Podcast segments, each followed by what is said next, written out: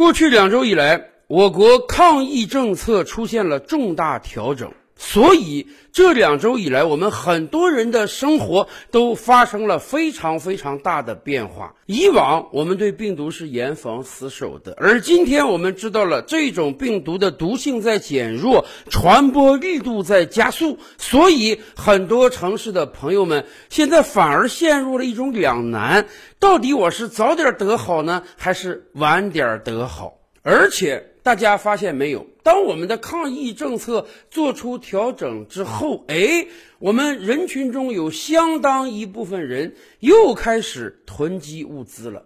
这一次，大家要囤积的是抗原试剂和各种各样的感冒药，甚至桃罐头。两周以前，说实话，抗原试剂都是免费发的，有的人用不了都会扔掉。药房里的感冒药是非常充足的，包括超市上的桃罐头，可能摆了几个月都没有人买。然而一夕之间，所有这些物品都成了紧俏物资，甚至我们的朋友圈中又有人开始发国难财，开始倒卖各种各样的抗原试剂、感冒药以及桃罐头了。说实话，虽然我们人类进入到文明世纪已经百多年了，然而“民智未开”这四个字还是可以形容很大一批中国人的。尤其是疫情这三年啊，让我们看到了非常非常多的伪科学知识在传播，甚至直到今天，我们的朋友圈中、我们的微信群中，还有很多人出于各种各样的目的，也可能是他无知，也可能是他别有用心的在传播各种各样的伪科学、学伪知识。其实这种事儿从囤积上我们就能看得出来。最近这两周，很多人在囤积感冒药、抗原试剂、桃罐头。可是过往三年，甚至过往二十年，咱们囤积的东西还少吗？这些年来，我们都囤积过什么东西？我们囤积过绿豆，我们囤积过盐，我们囤积过卫生纸。当然了，包括什么板蓝根呐、莲花清瘟啊，以及各种各样稀奇古怪的物资。怎么看这件事呢？按道理讲，过往二十年，随着我国经济的强势崛起，我们早就进入到了一个物质极大丰富的世界。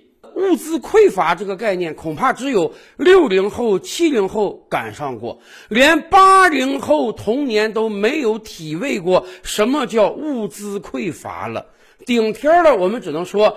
八零后的童年嘛，各种物资还是比较贵，有些农村家庭想吃上肉不是那么容易。可是今天，对于九零后、零零后、一零后而言，他们根本就不知道什么叫物资匮乏。我们是世界工厂啊，我们是给全世界生产工业制成品的呀。不管是亚非拉国家还是美日西欧，我们都大量的向他们出口，所以。我们自己怎么可能物资匮乏呢？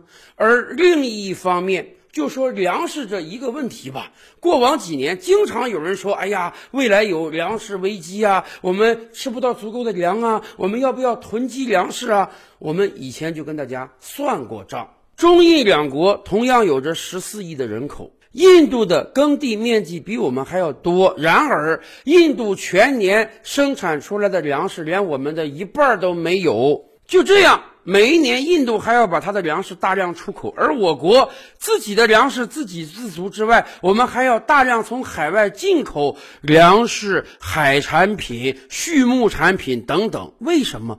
因为相对而言，这些年来我们富起来了，我们要让老百姓享受到更好的物质生活，所以近些年来，中国人的平均粮食占有量、海产品占有量、肉产品占有量以及蔬菜水果占有量都在不断的飙升。而且，我们的商业到底有多发达呀？从全球来看，都很少有像我们这样的国家，你掏出手机，随便点几下手指头，哎，就有大量的物资可以直接送到你的家门口。而且与此同时，生活在城市中，你会发现，每隔几百米你就能找到一家便利店，购物是极为方便的事情。大小老板们唯恐你不愿意花钱，根本就不可能出现物资供应的匮乏。然而，即便这样，我们的人群中还是有太多的愚蠢者，稍一有风吹草动呢，他们就要囤积物资。说实话，这不单是一种浪费，更是对我们整个物资供应体系的一种伤害。为什么这么说呢？咱们就说前几年的关于卫生纸的抢购狂潮吧，我不知道大家还有没有这样的记忆，大概也就是三四年前吧，也不知道从哪传来一股歪风，说这个通货膨胀来了啊，纸价要大涨，所以没买卫生纸的家庭呢，你赶快多买点卫生纸。于是，一夕之间，各大超市的卫生纸卖光了啊！去超市的人几乎人手都得拿着个一两提。按道理讲，卫生纸是最标准的工业化制成品。我们的产能是极其庞大的，而且长久以来，各大城市从来没有出现过卫生纸的短缺，大部分家庭也是按需购买的，所以我们的市场是非常平衡的。然而，当谣言产生之后，最开始大量轻信谣言的人，他会去买卫生纸，造成了短时间供应的紧张。接下来。有些聪明人也必须加入到抢购的行列中了。为什么？大家记住啊，哪怕你对卫生纸的供应非常有研究，哪怕你完全相信我们庞大的物流商业体系，但是你也要考虑到一个小点，那就是短时间内你这个城市的卫生纸被一些不明智的人抢空了，等到你需要用的时候，对不起，超市恐怕没有了，你就买不到了。所以。第一批人是因为愚蠢去抢购，第二二批人反而是因为理智，害怕出现供应的暂时短缺而去抢购，继而就会引发恶性循环的狂潮。短时间内，这个城市的卫生纸真的供应不足了，而且。由于卫生纸都是大件货啊，在超市中往往会占一整排的货架，所以一旦卫生纸出现了供应的不足，很多超市的货架就空了。这种空货架的视觉会进一步引发抢购的狂潮。很多人会说：“你看到了吧？我就说嘛，卫生纸供应不足了，咱们得抢购。你没有抢购的话，你家里连卫生纸都没有，你说你如何挣？”常的生活呢？对于咱们这样一个工业强大的国家而言，卫生纸我们会供应不足吗？绝对不会的。只不过对于大量的流通企业而言，人家是要算经济账的。你这个城市每天需要多少卫生纸？每一星期、每一个月我要发多少货？以往这是有定数的。我运过来过多的卫生纸，我连存储的空间都没有。我完全没有必要运太多过来嘛，哪怕我的产能是无限的。然而，当出现抢购狂潮之后，以往正常的商业逻辑就被打断了。于是，短时间内真的就出现了供应上的短缺。那么怎么办？生产厂家加大力度生产，物流企业加大力度运送啊！一两周以后，大家会突然发现，哎呀！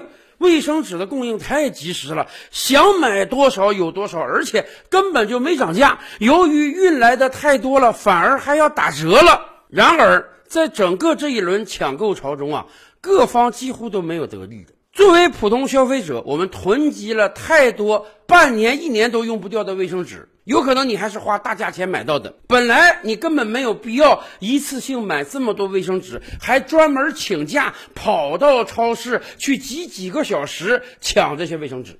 而对于生产企业和流通企业而言呢，表面上看，他们短时间内卖掉了大量的卫生纸，但是有那么多家庭已经抢购足了，可能未来半年都不去买了。未来半年他们的生意如何继续呢？对于大企业而言，一个稳定的销路、长时间的现金回流其实是更重要的。然而，一场抢购潮之后，不但造成了他们生产供应上的紧张，而且真的有可能使他们的利润大打折扣。今天我们很多人抢购感冒药，又何尝不是这样？当防疫政策调整之后，我们每个人是自己健康的第一责任人，所以很多人真的去抢购感冒药。大家想想，对于一个一千万以上人口的大都市，以往是有那么多人感冒吗？不是的，以往我们的药品供应是非常非常充足的，很多药品你这是随时随地都能买到的。然而，当有人开始囤积药品之后，这个问题就麻烦了。本来并不需要每个人都买药的。现在每个人都开始紧张了，大家都要买药。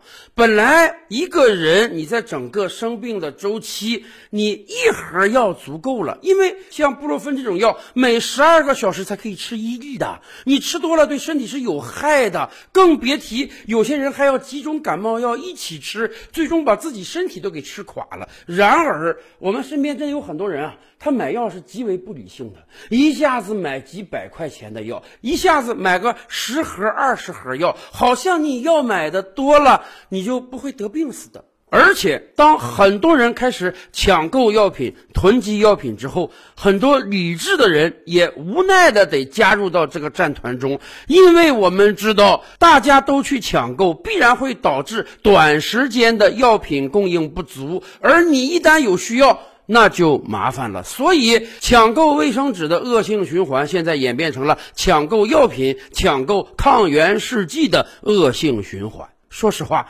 我国也是制药大国呀，像布洛芬这种感冒药。我们几乎是想要多少就可以生产出来多少的，我们完全没有产能上的不足。但是我们这种产能指的是让需要药的人在关键的时刻吃得上药，而不是让十四亿中国人每个人都囤积一两年都吃不完的药。所以。作为个人而言，你可能现在想的是：哎呀，我怎么地得买点药啊！我感觉我自己手里有药，才心里更加的踏实。然而，作为群体而言，这一轮的抗议，我们一定会囤积大量的药，最终造成浪费以及这段本并不需要的紧张。就像前两年我们经常说的，非典那年抢的盐，你现在都没吃完，不知道过了这段时间之后，会不会我们说，二零二二年年末抢的药，你三五年之内都吃不完呢？没办法，这种群体不理性就一直会影响着我们。照理拍案，本回书着落在此，欲知大千世界尚有何等惊奇？自然是，且听下回分解。